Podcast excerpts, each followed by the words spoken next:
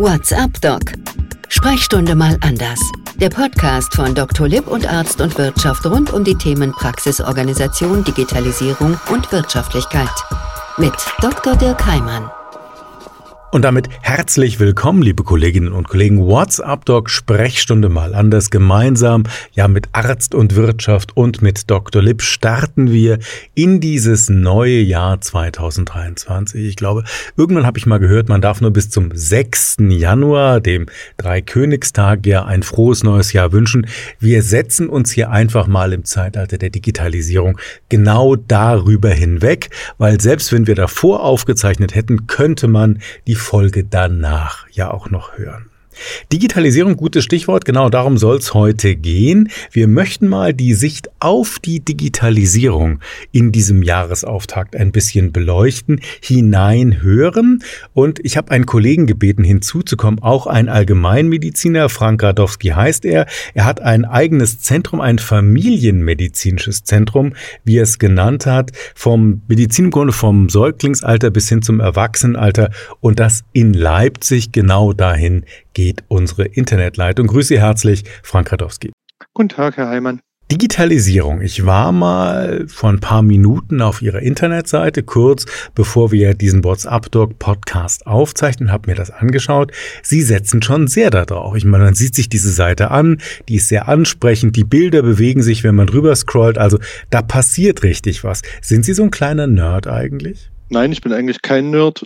Ich bin ganz normal einfach ein Arzt aus Leidenschaft.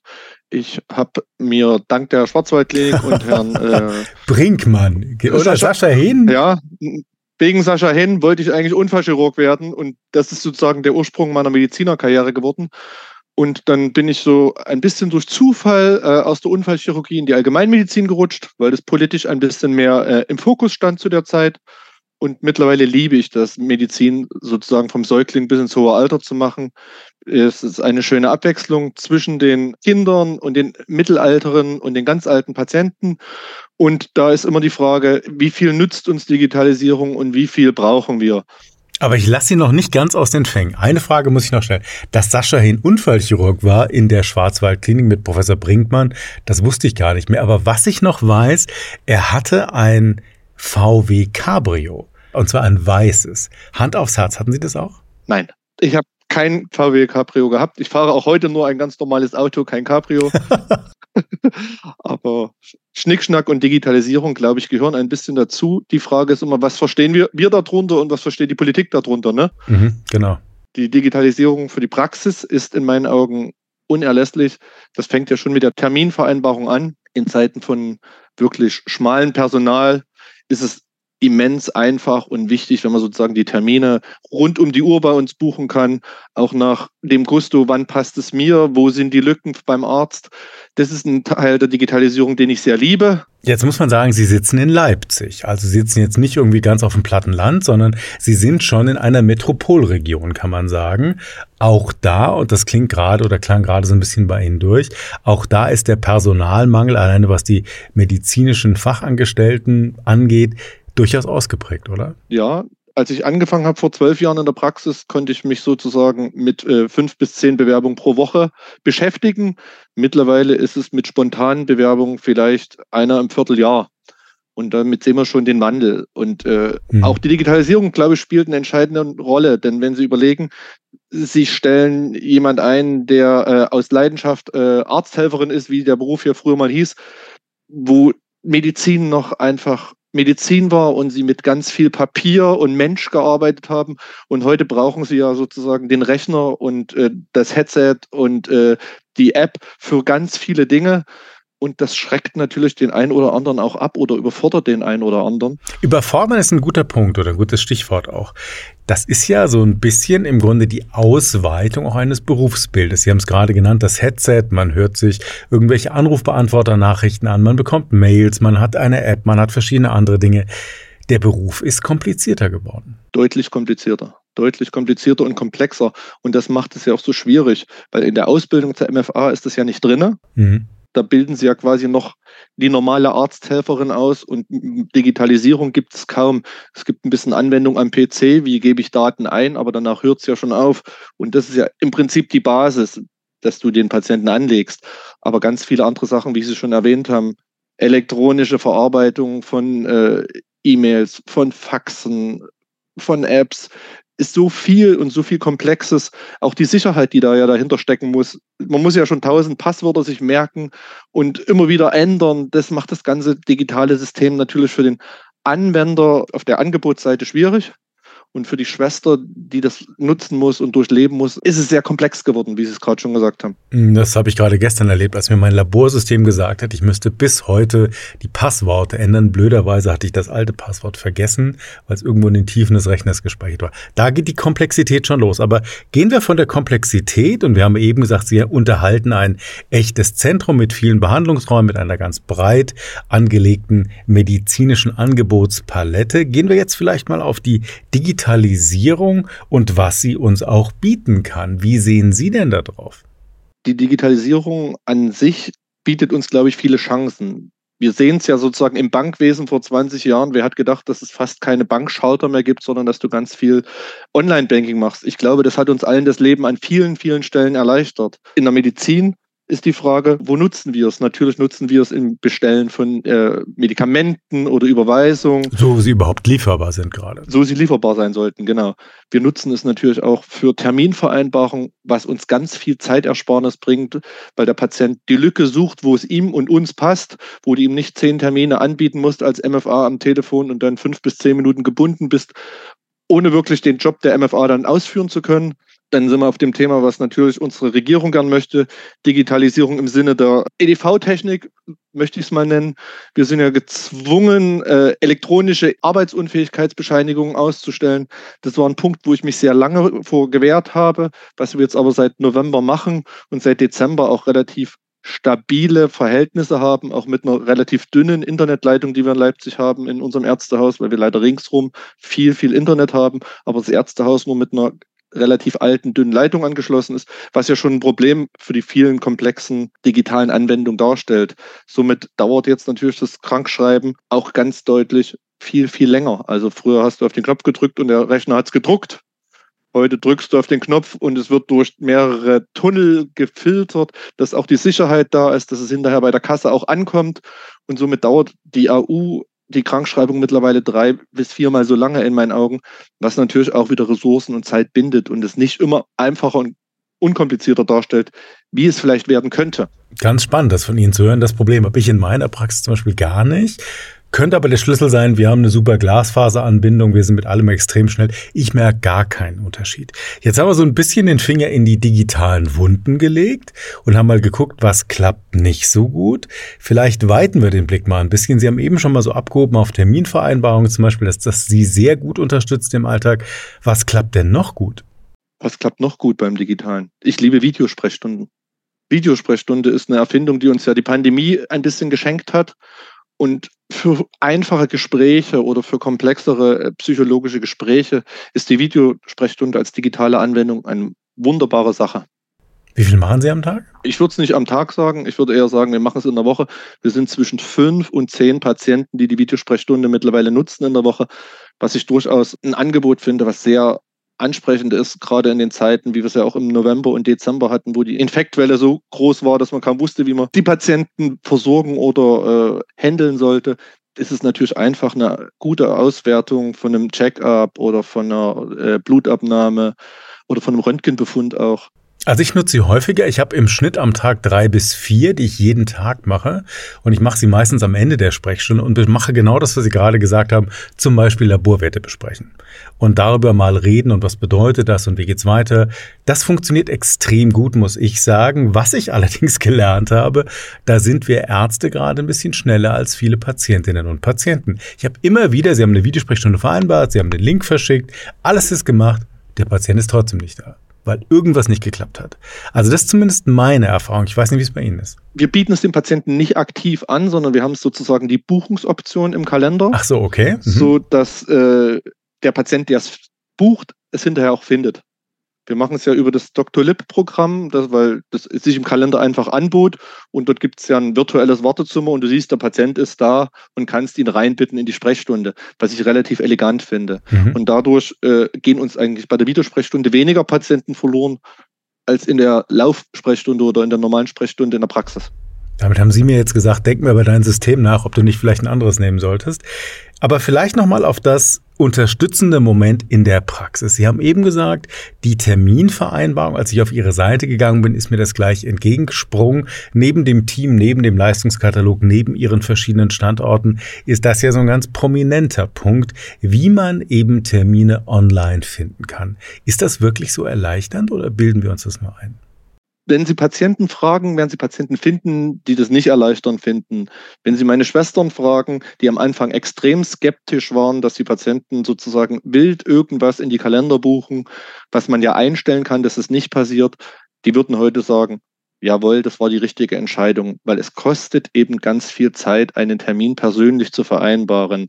Und wir sind auch nicht Sonntagabend oder Montagnacht da, wo der Patient gerade denkt, ich brauche einen Arzt, ich muss mal gucken, was passiert und wo finde ich eine Lücke.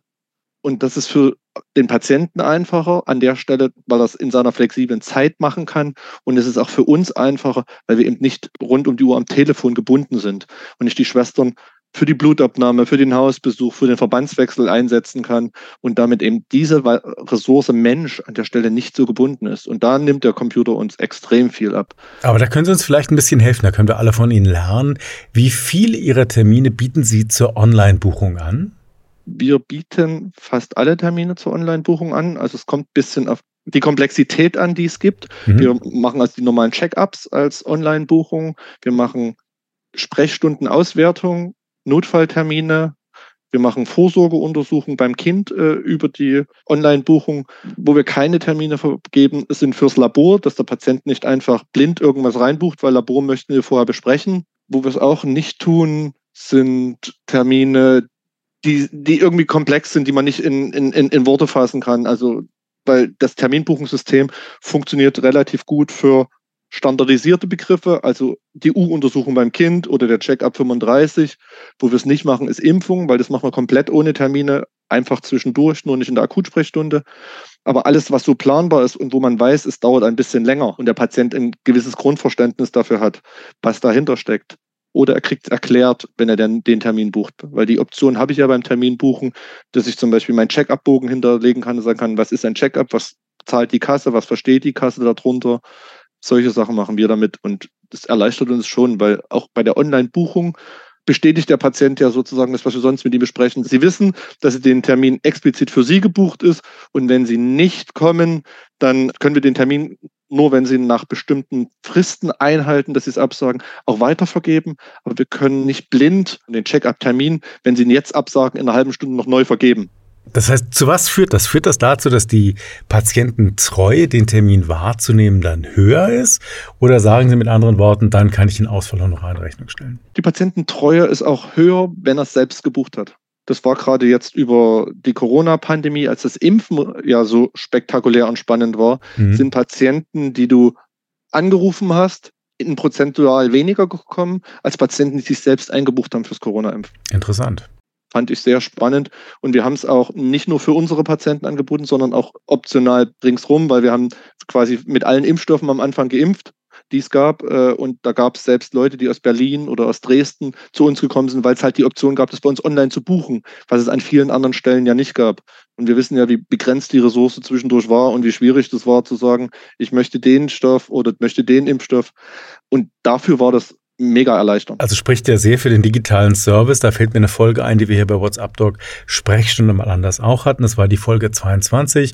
Liebe Kolleginnen und Kollegen, wenn Sie surfen in unserem Archiv, die hieß Chancen der Digitalisierung für die Arzt-Patienten-Beziehung von morgen. Unter anderem habe ich da gesprochen mit Mina Lüttgens. Sie ist selbst Patientin, hat unter Clusterkopfschmerzen gelitten und hat dann mal selber beschrieben, was sie eigentlich von der Digitalisierung aus Patientinnensicht erwartet und warum genau dieser Service, den Kollege Radowski gerade angesprochen hat, warum der eben für viele Betroffene wirklich so wichtig und gut ist. WhatsApp Doc Sprechstunde mal anders.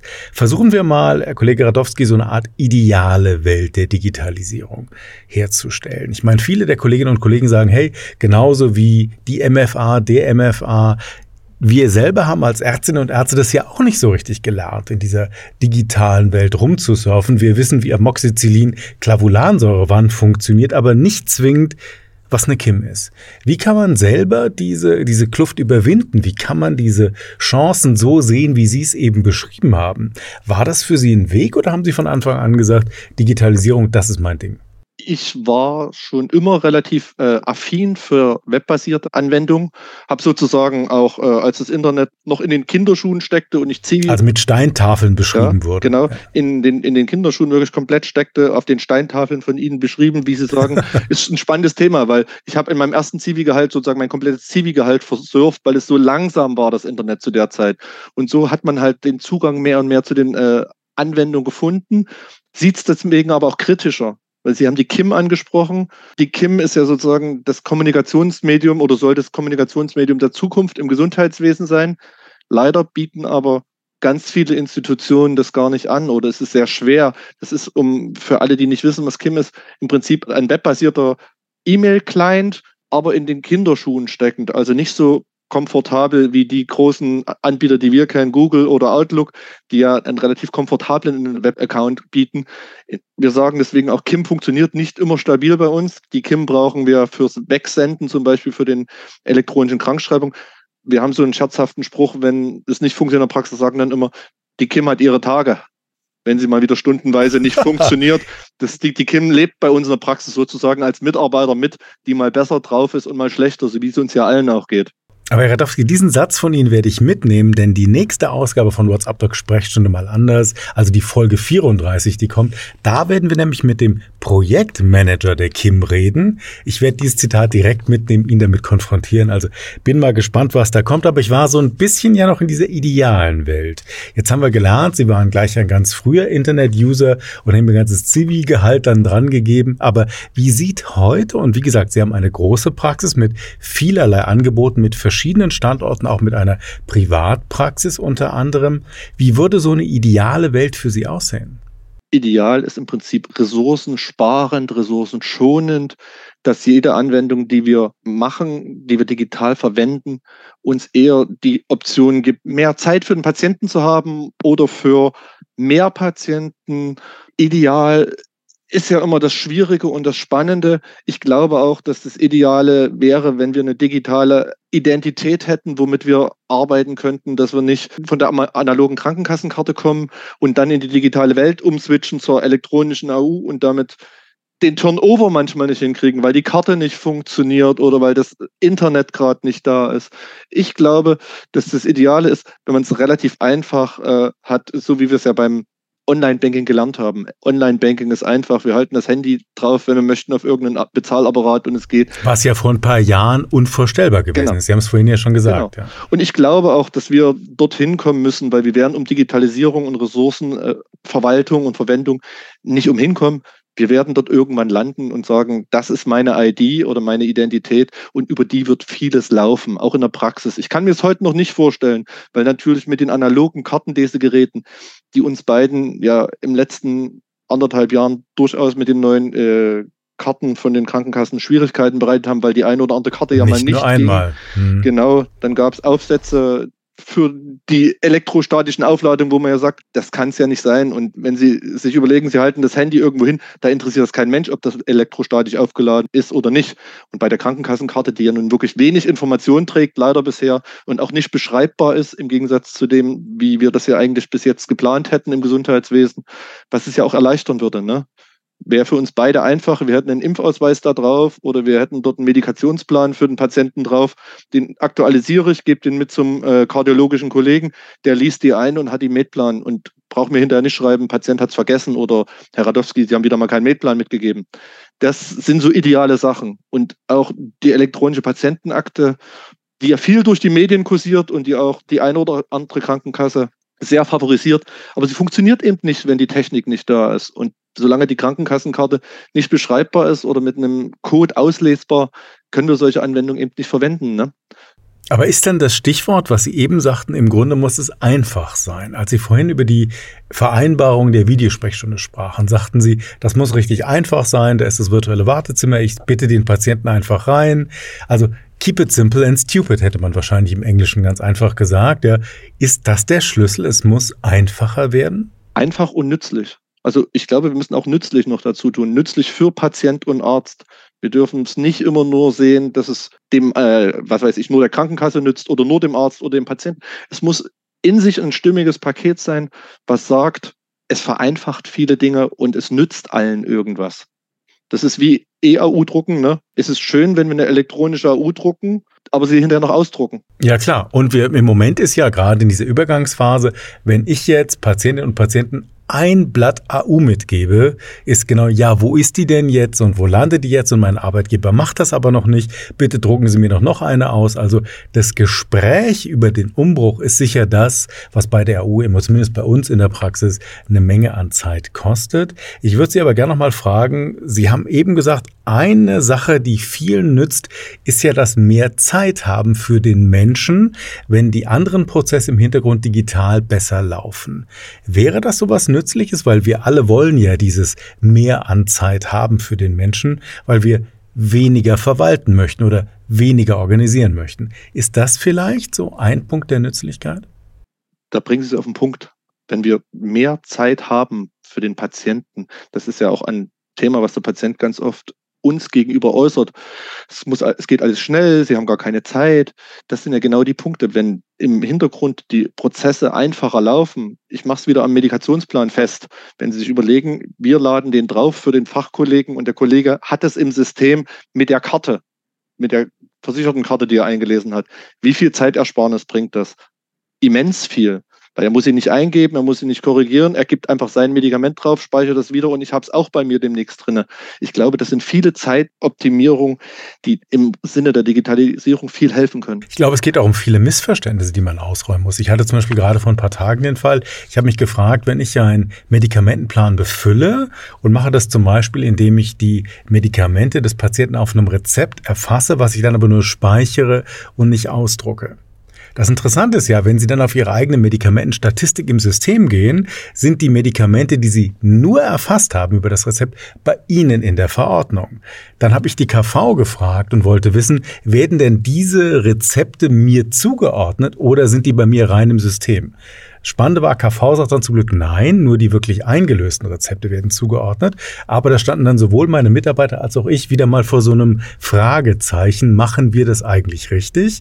Und das Lustige ist ja, sobald Sie dann so ein Rezept löschen, ist es eben aus dem Medikamentenplan auch wieder weg. Also ganz so einfach, wie wir uns das alle wünschen, ist es ja leider noch nicht. Wenn Sie sagen sollten, wie viel Zeit Ihnen Digitalisierung sparen kann, um mehr Zeit für den Menschen zu haben, für die Patientinnen und Patienten, was glauben Sie, wie viel ist das?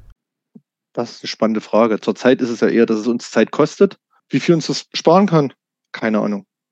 Selbst wenn es zwei Minuten pro Patient äh, wären, wäre das immens viel sind schon bei 30 Patienten, eine Stunde genau. so ungefähr, die wir gespart hätten. Frank Radowski war das, allgemeinmedizinischer Kollege in Leipzig, dort in einem großen Zentrum, das er gegründet hat, Familienmedizinisches Zentrum. Radowski heißt es, Medizin beim Säugling bis hinein ins hohe Alter. Der Kollege, Sie haben es eben gehört, hat sich intensiv mit dem Thema der Digitalisierung befasst und das eben schon, als das Internet noch mit Browsern unterwegs war, die genauso klangen, als ob man sich duschen würde und dann große Teile seines Geldes als Zivi dort auch ausgegeben hat Vielen Dank an Sie nach Leipzig. Dankeschön. WhatsApp Doc Sprechstunde mal anders gemeinsam ja mit Arzt und Wirtschaft und Dr. Lipp. Wir haben gesprochen in den letzten Minuten dieser Folge 33 über die Frage, was kann uns allen die Digitalisierung im Alltag bringen? Ich habe unter anderem auf die Folge 22 von unserer WhatsApp Doc Reihe verwiesen. Dort hören Sie aus Sicht einer Patientin, was eigentlich an Serviceleistungen sinnvoll ist, was gewünscht wird.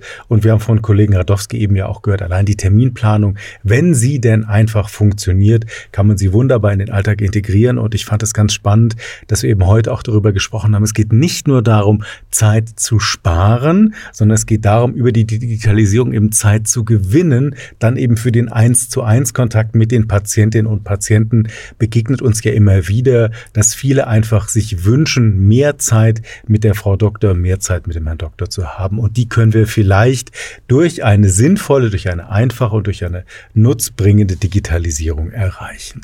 Wenn Sie vieles von dem nochmal nachlesen möchten, was wir heute besprochen haben, das geht. Beginnen wir vielleicht mit Dr. Lipp. Es gibt einen eigenen Digital Health Report, so heißt es dort, was Patientinnen fordern, was Ärztinnen bieten. Und in diesem Report hat Dr. Lipp zum Beispiel Patientinnen und Ärztinnen mal zum Status quo der Digitalisierung befragt und dann eben Denkanstöße auch hineingenommen, wie die Diskussion um die Digitalisierung eben aussehen kann. Auf unsere Folge 22 habe ich schon verwiesen. Auch die finden Sie in einer Playlist, können darauf zugreifen. Arzt und Wirtschaft, dort gibt es eine Unterrubrik, die heißt eHealth und es gibt dort wiederum die Rubrik Praxis. Auch da eine ganze Reihe von Beiträgen rund um dieses Thema und es gibt in diesem Jahr, seit diesem Jahr, also seit 2023, ich habe eingangs gesagt, es ist unsere erste Folge, auch einen eigenen monatlich erscheinenden Newsletter, der nennt sich eHealth Newsletter. Sie können sich einfach anmelden dort, kommen dann in den Genuss dieses Newsletters und können dann viele der Dinge eben nochmal nachhören, die Sie heute hier bei dieser 33. Folge eben gehört haben. Aber ich habe es jetzt schon mehrfach gesagt, es ist ja längst nicht die einzige. Wenn Sie sich für eHealth interessieren, werden Sie mit Sicherheit eine ganze Reihe unserer Folgen spannend finden. WhatsApp Doc. Sprechstunde mal anders. Der Podcast von Dr. Lipp und Arzt und Wirtschaft rund um die Themen Praxisorganisation, Digitalisierung und Wirtschaftlichkeit. Mit Dr. Dirk Heimann. Dieser Podcast-Service für Ärztinnen und Ärzte wurde Ihnen von unserem Content-Partner, der Dr. Lipp GmbH aus Berlin, präsentiert. Dr. Lipp ist auch für den Inhalt dieses Podcasts verantwortlich.